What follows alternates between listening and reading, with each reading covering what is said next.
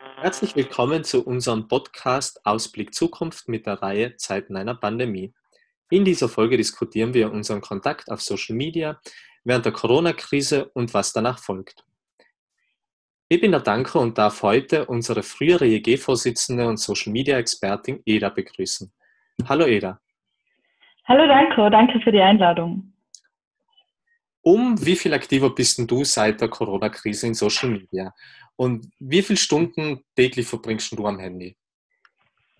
Ja, also Bildschirmzeit ist allerweil eher ein heikles Thema. Und, ähm, aber ich muss sagen, meine Bildschirmzeit war davor auch schon hoch.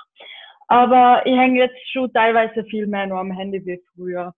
Ich habe mal letztens einen witzigen Tweet gelesen, wo jemand gesagt hat, dass er lieber noch ein Nacktfoto leaken wird als ein Digital Balance. Und das habe ich ziemlich relatable gefunden. Und ich glaube, so geht es ziemlich vielen jungen Menschen allerweil.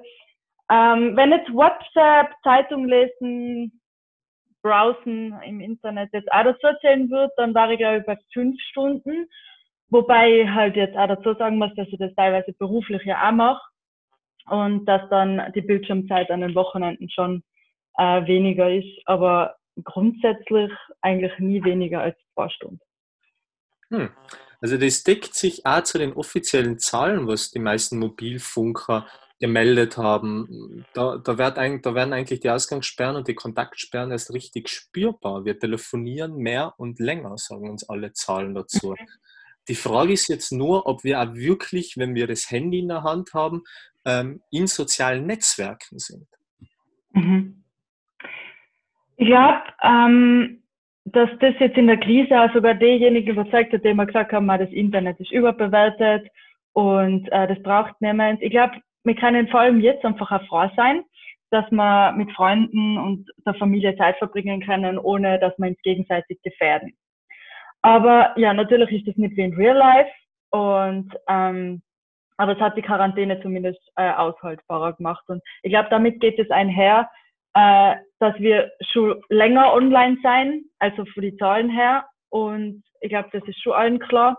Vor allem auch äh, diejenigen, glaube ich, die das Internet beruflich nutzen, ähm, durch die ganzen Video- und Telefonkonferenzen oder halt Schüler und Schülerinnen und Studierende, die jetzt auf Homeschooling und, und Online-Vorlesungen und so sind. Also ich glaube schon, dass der Otto Normalverbraucher ähm, viel länger jetzt im Internet ist wie vorher. Aber andererseits muss ich sagen, ich glaube jetzt, dass das keine so nachhaltigen Entwicklungen sein. Ähm, ich glaube, wenn ich jetzt ein bisschen ausholen darf, ich glaube, es gibt dann auch irgendwie so zwei Gruppen von Leuten, weil die eine Gruppe, ähm, der ist froh, dass die Maßnahmen nach der Krise hoffentlich irgendwann nimmer gelten und die sind dann froh, dass sie wieder ausgehen können und ähm, ihren sozialen Kontakten nachgehen können. Und ich glaube, dass es eine zweite Gruppe gibt, die irgendwie schon ein bisschen Gefallen daran gefunden hat, dass man jetzt nicht immer in echt sich treffen muss. Und die Gruppe macht das in Zukunft sicher noch öfter als jetzt während Corona. Das ist so. Also das glaube ich. Also zusammengefasst, ja, wir sind auf jeden Fall alle länger im Internet. Ähm, aber ob das jetzt wirklich eine nachhaltige Entwicklung ist und ob das dann auch, noch so weitergeht, das wage ich zu bezweifeln. Aber man weiß nie. Jetzt bleiben wir auch gleich bei der zweiten Gruppe und sagen, mhm. okay, wir bleiben länger im Internet und wir bleiben länger mhm. auf Social Media. Ähm, Gibt es da irgendwelche Trends seit dem Lockdown, wo sich da irgendwie entwickelt haben? Durch mhm. den vermehrten Konsum, weil einfach die Leute länger auf Social Media sind? Also wir haben jetzt alle den Spruch außergewöhnliche Zeiten erfordern außergewöhnliche Maßnahmen so oft gehört und der ist mittlerweile ausgelutscht. Aber ähm, für mich passt er persönlich am besten zu dem Faktum, dass nämlich TikTok mittlerweile 800 Millionen aktive monatliche Nutzer hat. Und das ist unglaublich. Mhm. Und ähm, es sind auf jeden Fall Zeiten, in denen, glaube ich, Menschen die zeitlichen Ressourcen wiederum haben und neue Dinge ausprobieren zum Beispiel eben auch Twitch, diese Gaming-Streaming-Plattform. Damit kenne ich mir jetzt selber nicht so gut aus, weil ich keine Gamerin bin, aber da mhm. schaut man einfach im Prinzip live zu, wie sie ähm, Spiele spielen. Also Online-Spiele. Ah, okay. Und B, also Twitch verzeichnet da immer mehr an Zuschauer, Zuschauerinnen Boom und das ist auch brutal. Und man muss halt auch ähm, sagen, dieses TV-Streaming, also Netflix, Amazon Prime, äh, ist wohl auch weitläufig das bekannteste Exemplar jetzt gerade in Verbindung mit Online-Konsum und Quarantäne. Ich glaube, Netflix zählt auf jeden Fall zu den großen Gewinnern äh, zurzeit und sie können, sie haben mit ihrer Marktmacht noch weiter ausbauen können und sie haben seine unglaubliche Gewinne eingefahren und anscheinend sogar noch mehr, als das Unternehmen davor selber erwartet hat ähm, am Anfang von der Krise. Und wie sich noch verändert hat, das Internet. Äh, lass mich nachdenken, diese Trends. Was mir da immer sofort einfällt, sind diese Klopapier-Challenges, diese Fußball-Challenges auf Facebook und Instagram, was glaube ich dann nach anderthalb Wochen schon jeden wieder genervt hat. Mm, dann HelloFresh ist auch ganz interessant, diese Essenslieferanten, die boomen vor allem in Großbritannien und der USA. Und natürlich zählt, glaube ich, auch zu den großen Gewinnern Amazon. Mhm. Und weitere Trends im Internet, ja, diese Nachbarschaftshilfen, genau. Mhm. Homeschooling-Apps haben sich auch brutal viele in den letzten Wochen entwickelt von Startups und jungen Unternehmern, Unternehmerinnen und ja, die darf man selbstverständlich auch jetzt nicht unerwähnt lassen. Mhm. Also ich habe das Gefühl, aber wenn wir nochmal noch mal zurück, zurückgehen mhm. auf, auf, Facebook oder auf Instagram und da gibt es auch offizielle Umfragen und Zahlen und Statistiken, die was das belegen, dass sich fast alles, weil du hast jetzt ganz viele Sachen beschrieben, ähm, wo man sagen würde, das hängt jetzt nicht unmittelbar mit Corona zusammen, also vor allem so TikTok-Videos oder so viele mhm. Streaming-Plattformen. Ähm, 80 Prozent der Leute, wenn sie wirklich auf sozialen Medien sein, thematisieren mit ihren Postings, mit ihren Texten, also wirklich Corona an sich und die. Krise. Mhm. Mhm. Meist wird das wirklich äh, da emotionalisiert, äh, da entstehen am meisten Reaktionen, Kommentare oder Interaktionen. Und da stellt sich mir halt schon die Frage, ob es jemals seit dem Beginn von Social Media so ein dominierendes Thema gegeben hat wie Corona. Mhm. Mhm. Ja, da stimme ich dir zu. Natürlich, ähm, dieser Content, der halt jetzt auf diesen Plattformen, die ich davor erwähnt habe, produziert wird, da geht zu 80 Prozent wahrscheinlich wirklich äh, um Corona und das sieht man in die ganzen Memes und die Meme-Seiten. Mhm. Ähm, jetzt ich als 25-Jähriger äh, Digital Native habe sowas noch nie wirklich erlebt in der Intensität so lang und vor allem so global. Weil ich glaube, was dem in den letzten Jahren vielleicht am nächsten gekommen ist, war äh, sicher die Flüchtlingskrise und äh, diese. Bilder vor dem Lastwagen in Bauernhof oder der Bub, der halt an der türkischen äh, Küste ertrunken ist, dieses Foto, was viral gegangen ist. Das wird dem vielleicht am nächsten kommen, aber wie ich schon gesagt habe, das war jetzt natürlich nicht so lang so global und so intensiv, meiner Meinung nach. Mhm. Ähm, weil du Emotionalisierung gesagt hast, ich glaube auf jeden Fall, dass diese psychischen Belastungen dieses Konsums und teilweise eben an Nachrichtenkonsums ähm, schon die Frage aufwirft, wie viel wir davon vertragen und ob wir jetzt mittlerweile nicht schon ein bisschen übersättigt sein. Weil im schlechtesten Fall verbreitet das die Illusion, wirklich gut informiert zu sein. Bei uns eher so Nervosität, Panik und Schlafstörungen, weil wir halt gleich mehr über das nachdenken. Und das gilt jetzt natürlich aber auch nicht für alle, weil manche fühlen sich dadurch irgendwie besser informiert, wenn sie wissen, äh, in welcher europäischen Stadt wie viel Prozent jetzt gestorben sein oder wo welche Regelungen gerade in Kraft treten oder außer Kraft treten. Ähm, manche finden da eben Trost darin, äh, so Prognosen und so zu analysieren, aber das gilt halt eben auch nicht für alle. Und ich glaube, was wir jetzt brauchen, ist eben eine Hoffnung. Und ähm, die finden halt eben auch viele im Internet. Und ja, also bis jetzt war ja immer ähm, so ein Thema, was man mit den sozialen Medien in, in Verbindung gebracht hat, diese äh, Hasskommentare, Hass im Netz mhm. und ähm, dass es so viel negative äh, Kommentare gibt und, und Grand vorherrscht. Und ich glaube, also zurzeit dominieren ja wissenschaftlich belegt anscheinend wirklich eher so positive Begriffe wie Danke, Nachbarschaftshilfe, Solidarität. Das sind so Sachen, ähm, die am meisten gesucht werden oder die am meisten auftreten zurzeit im, im Internet in Österreich und in Deutschland, glaube ich. Und ich glaube, darauf liegt halt gerade aktuell der Fokus der Medien und auch von ganz vielen Wissenschaftlern.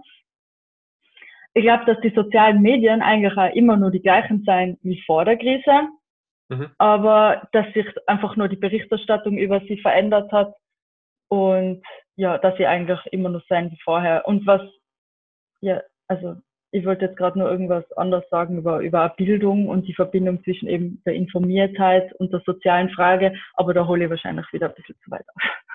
Also ich über, übergebe dir, dir mal dabei wieder das Wort. Also wie du magst, gell? du kannst ruhig weiterreden, das ist überhaupt kein Thema. Okay. Na eben, was ich, was ich nur sagen wollte, äh, in was für einer Hinsicht mir das eben so beschäftigt hat in den letzten äh, Tage und Wochen, war eben diese Verbindung zwischen Internet und der Informiertheit, Bildung und schlussendlich eben wieder der sozialen Frage. Weil faktisch einfach halt, dass sich dieses endlose Datenvolumen eine nicht jede Familie leisten kann.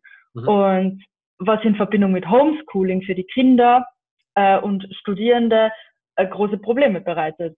Mhm. Und sie werden dann von anderen Schülern und Schülerinnen wieder abgehängt und bleiben halt noch weiter zurück. Und die Bildungsschere, die es eh schon gegeben hat davor, geht halt dann durch diese Corona-Krise noch weiter auseinander und verstärkt das.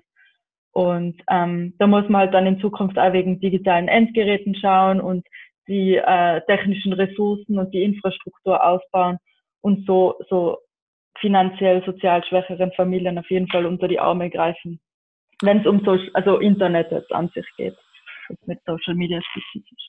Das deckt sich natürlich auch, wenn man globaler schaut, ähm, auch bei Menschen, die was überhaupt kein internetfähiges Endgerät haben. Gell? Also wie gehen mhm. Menschen mit so einer Krise um, wo der Leitsatz ist, Kontakte zu vermeiden, soziale Kontakte? Wie halten Menschen so soziale Kontakte? Das ist global betrachtet sicher ein riesiges Thema. Gell? Auf jeden Fall. Ähm, wenn ich mal zur nächsten Frage überleiten darf, ähm, gehen wir jetzt einmal weiter weg von Corona und schauen wir uns mhm. ein bisschen an, wie hat sich der Content denn abgesehen von Corona auf Facebook, Instagram und Co., da reden wir jetzt für die 20 Prozent, was übrig geblieben sein, mhm. geändert? Mhm. Okay, jetzt also das und Co., das nehme ich jetzt mal eben wieder als Anlass, das aus einem bisschen weiteren Winkel zu betrachten, mhm. abgesehen vom Virus. Ich glaube, da muss man zwei Ebenen trennen, und zwar die Ebene für die Content Producer und äh, Content Consumer. Auf, aus der Sicht der Content Producer hat sich auch sehr viel geändert. Und ich habe das persönlich auch mitbekommen, seit Anfang der Krise seien Kampagnen plötzlich gestoppt oder angepasst worden oder Redaktionspläne seien über den Haufen geschmissen worden, Werbebudgets ähm, gekürzt und modifiziert. So, ich glaube, so schnell wie sich Covid aus gebreitet hat, hat auch die Marketing- und Kommunikationsstrategie sich verändern müssen. Und ähm, anhand der aktuellen Befragung scheint halt auch das Thema Corona zuerst einmal eben auch eine Chance für viele Unternehmen zu sein. Unternehmen ähm, im Sinne eben jetzt auch für Content Producer. Ähm, das ist, das trifft nicht gleich eben auf die Interaktionsraten zu, sondern auch, weil der Virus jetzt auch, oder Entschuldige, das Virus ähm, der ausschlaggebende Punkt war, zum Beispiel für Unternehmen einen Online-Shop zu gründen oder Homepage oder soziales Netzwerk einzurichten, um auf, auf die Art und Weise mit Kunden und Kundinnen zu kommunizieren.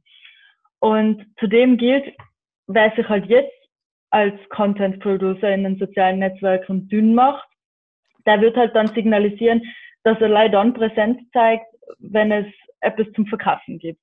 Mhm. Aber nicht, wenn Menschen in den Netzwerken halt nach Halt und Verständnis und Hilfe suchen. Ähm, so viel zu den Unternehmen.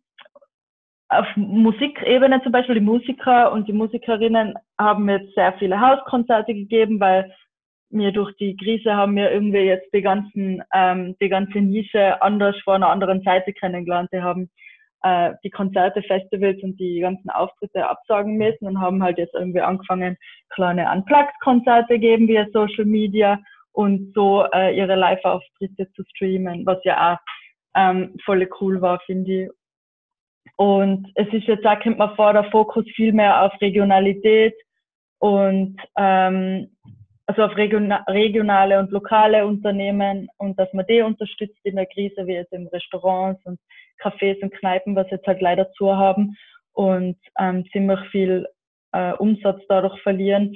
Und ich glaube, dass jetzt gerade ziemlich verstärkt versucht wird, den Konsumenten irgendwie bewusst zu machen, wieso es jetzt wichtig ist, dass sie in der Krise vielleicht nicht zu McDonalds gehen, sondern ähm, sich was bestellen in einem äh, Café nebenan oder in einem Restaurant.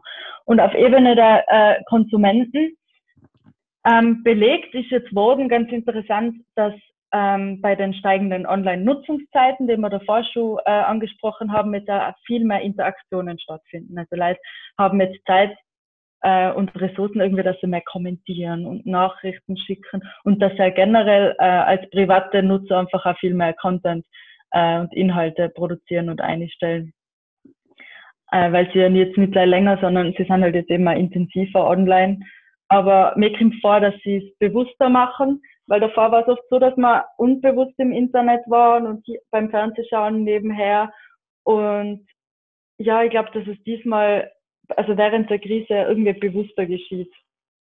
Mhm. Ja. Und speziell ähm, jetzt zum Beispiel engagieren sich eben, okay, das ist halt jetzt wieder äh, Covid-19 bedingt, aber eben in diesen Nachbarschaftshilfen oder Spendenaktionen organisieren die Menschen im Internet oder sagen halt mit Postings ihre Dankbarkeit den ganzen systemrelevanten ähm, äh, Arbeitnehmern und Arbeitnehmerinnen also das sind auf jeden Fall so positive Sachen, die sich da ausgekristallisiert haben in den letzten Wochen.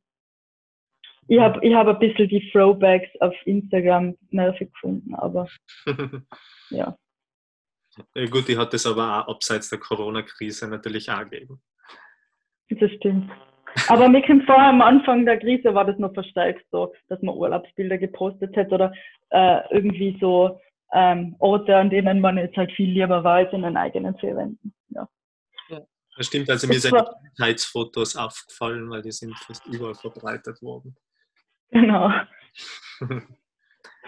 ähm, durch die Mehrinteraktionen, was du beschrieben hast und dadurch, dass viele, um das kurz zusammenfassen, viele, äh, viele Dienstleister, Unternehmer ihre Services online zur Verfügung stellen, entstehen äh, ja so unglaublich viele Daten, gell? Stichwort Big Data. Big Data kann man sagen. Ähm, wie wichtig ist denn äh, genau jetzt äh, Recht auf sicheren Umgang mit unseren Daten? Ich kann da noch weiter ausholen. Ich, wir haben jetzt ganz viel geredet abseits der Corona-Krise, aber auch unmittelbar in der Corona-Krise, wenn man Leute zum Beispiel trackt, gell, wir diskutieren mhm. über die Stop Corona-App in ganz mhm. vielen Ländern. Ich denke da jetzt an Taiwan, an China zum Beispiel. Äh, seien die Apps schon äh, für jeden Pflicht und ein Muss, oder? Wie wichtig ist das Recht, selbst in der Krisenzeit? Und danach erst recht. Mhm. Okay, ja, das ist ziemlich kompliziertes Thema, weil ich glaube, das, was zählt, ist, was die ganzen Unternehmen mit den Daten machen. Ähm, große Datenmengen können analysiert werden, um irgendwie Erkenntnisse zu gewinnen und auf deren Grundlage dann bessere Entscheidungen getroffen werden oder damit man das Unternehmen strategisch ausrichten kann. In Verbindung jetzt mit Corona werten halt voll viele Länder jetzt gerade diese riesigen Mengen an personenbezogenen Daten ihrer Bürger aus. Und die so erhobenen Daten ähm, lassen sich dann mit Hilfe von Algorithmen und so künstlicher Intelligenz miteinander verknüpfen. Und damit lassen sich dann Profile erstellen, äh, sowie Risiken und Trends auswerten. Und dass das im Endeffekt ähm, bei der Ausbreitung des Virus, also bei der, ähm, dass das helfen kann, die Ausbreitung zu verhindern, ist, glaube ich, uns eh allen klar. Aber natürlich birgt es auch sehr große Risiken. Ähm, das kann, muss aber nicht zu Missbrauch, Manipulation und Diskriminierung führen. Ähm, was jetzt eben auch mit dieser Stop Corona App macht, es ist gefordert worden, dass, ähm, das hat, dass, dass der Quellcode ähm, veröffentlicht wird. Weil am Anfang war es ja so, dass diese App geplant worden ist und dann war es ein manuelles Kontaktbuch, ist sogar meines Wissens nach, äh, glaube ich, immer noch. Und nach Ostern sollte das dann irgendwie so automatisch über Bluetooth gehen. Mhm. Ähm, aber der Quellcode, wie der Forscher gesagt hat, ist eben immer noch nicht öffentlich. Der hilft dabei, ähm, dass man transparent einsehen kann, auf welche Daten sie jetzt zugreifen und auf welche nicht.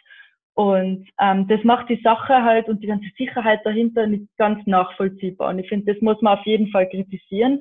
Und ähm, da gehört einfach ein Maß und ein Ziel her bei dem Thema. Und auf jeden Fall müssen halt die Menschen, glaube ich, wachsam sein, weil das Covid-Virus darf jetzt nicht als Legitimation dafür gelten, dass man irgendwie Grundrechte wie eben Datenschutz irgendwie umgeht und dass äh, die dann nicht mehr gelten.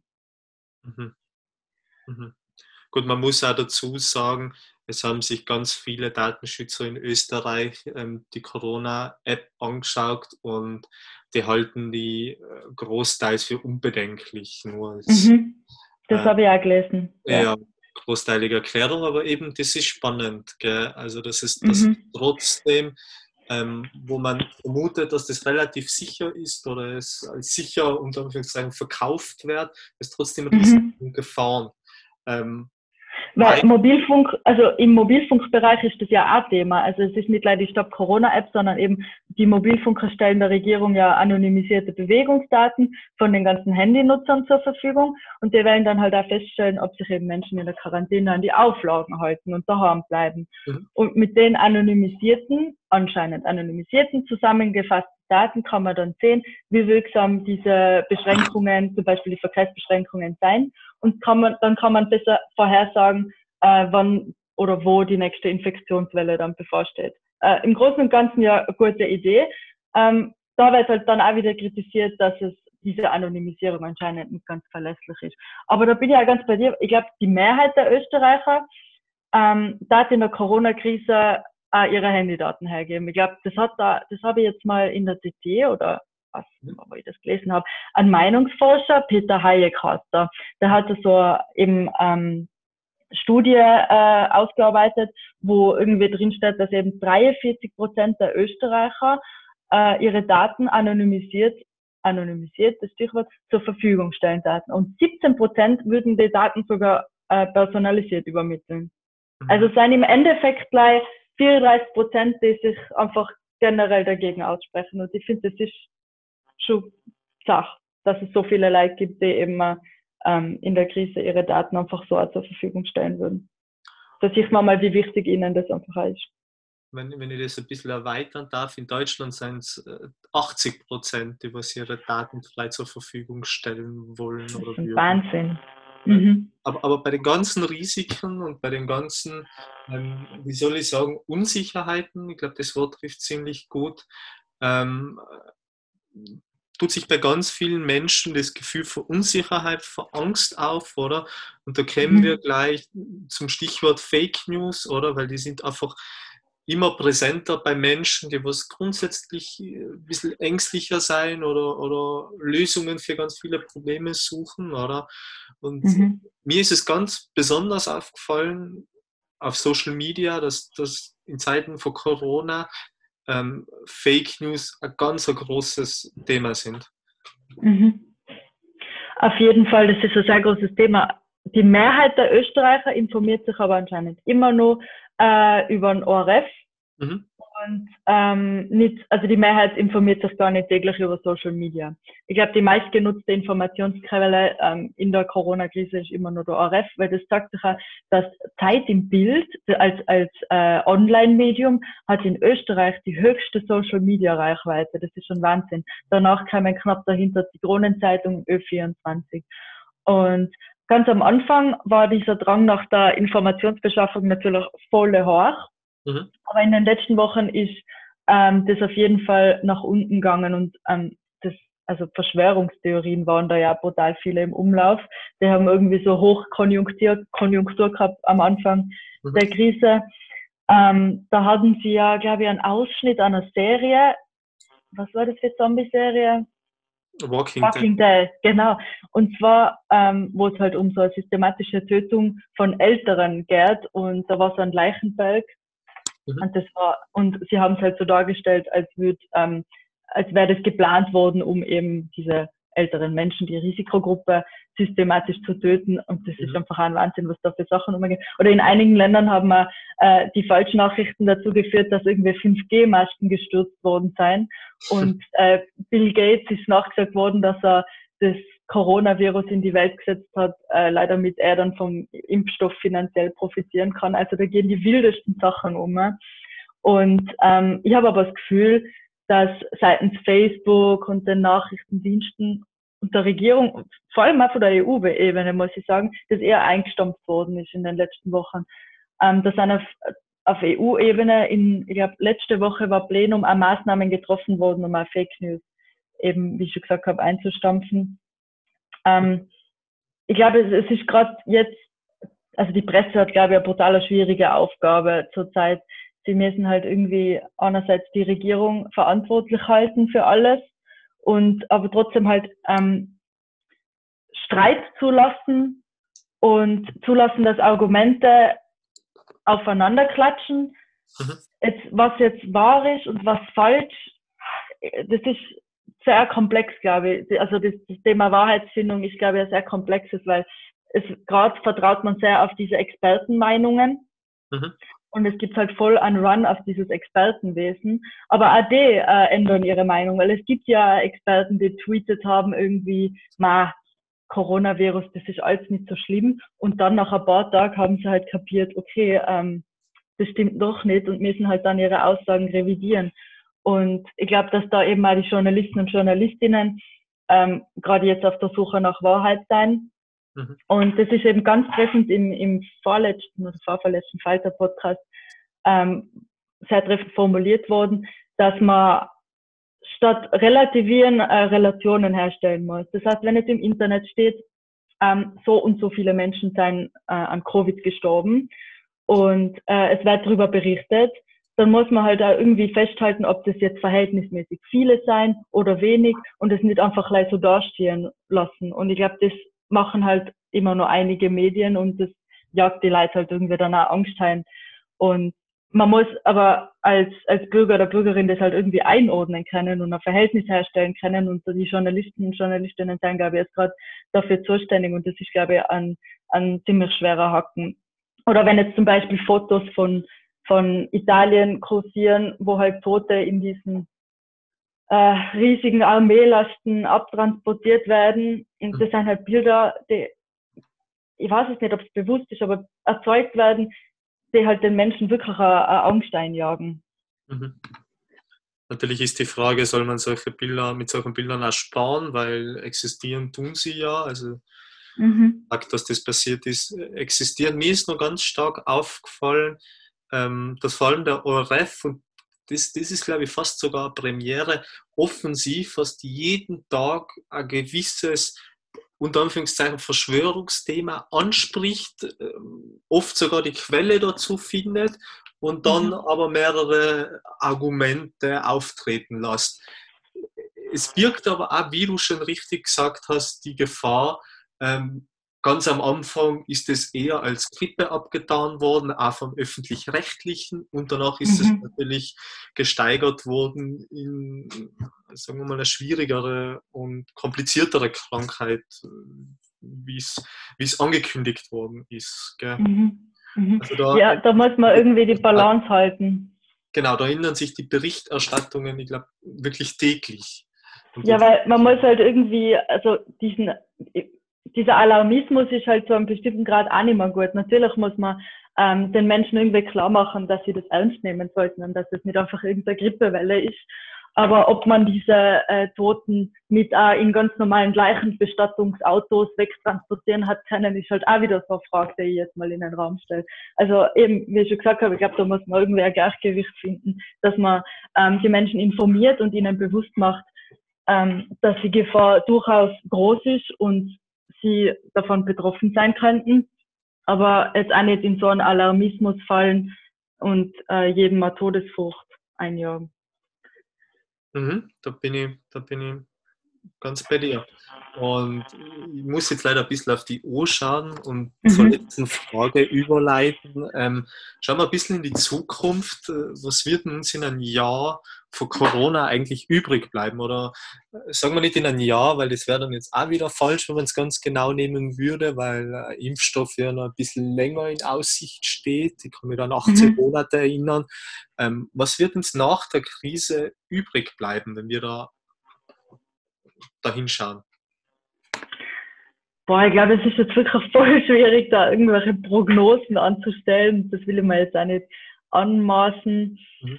Was mir jetzt mal sofort auf die Schnelle einfallen wird, ist dieser, äh, dieser Ausbau der Infrastruktur, der vor allem in sehr vielen peripheren Gebieten unbedingt nötig ist. mhm. dass das mal vorangetrieben wird. Und ja, ansonsten, es zeigt sich halt jetzt Social Media technisch, ähm, was diese Krise ausgemacht hat, und zwar ähm, die Menschen, ähm, die sich miteinander vernetzen. Und mhm.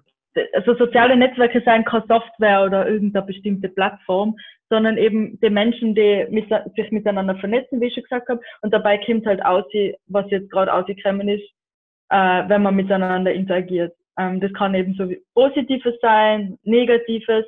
Ich glaube, das ist Social Media ist einfach das, was wir daraus machen. Und mhm. das vor der Krise, währenddessen und danach wird es auch immer noch so sein. Aber es wird auf jeden Fall bleibende Eindrücke hinterlassen. Aber Zukunftsprognosen ist, glaube ich, ein bisschen schwierig. Gut, das war's auch schon. Dann sage ich einmal vielen, vielen Dank für das nette Interview. Sehr gerne.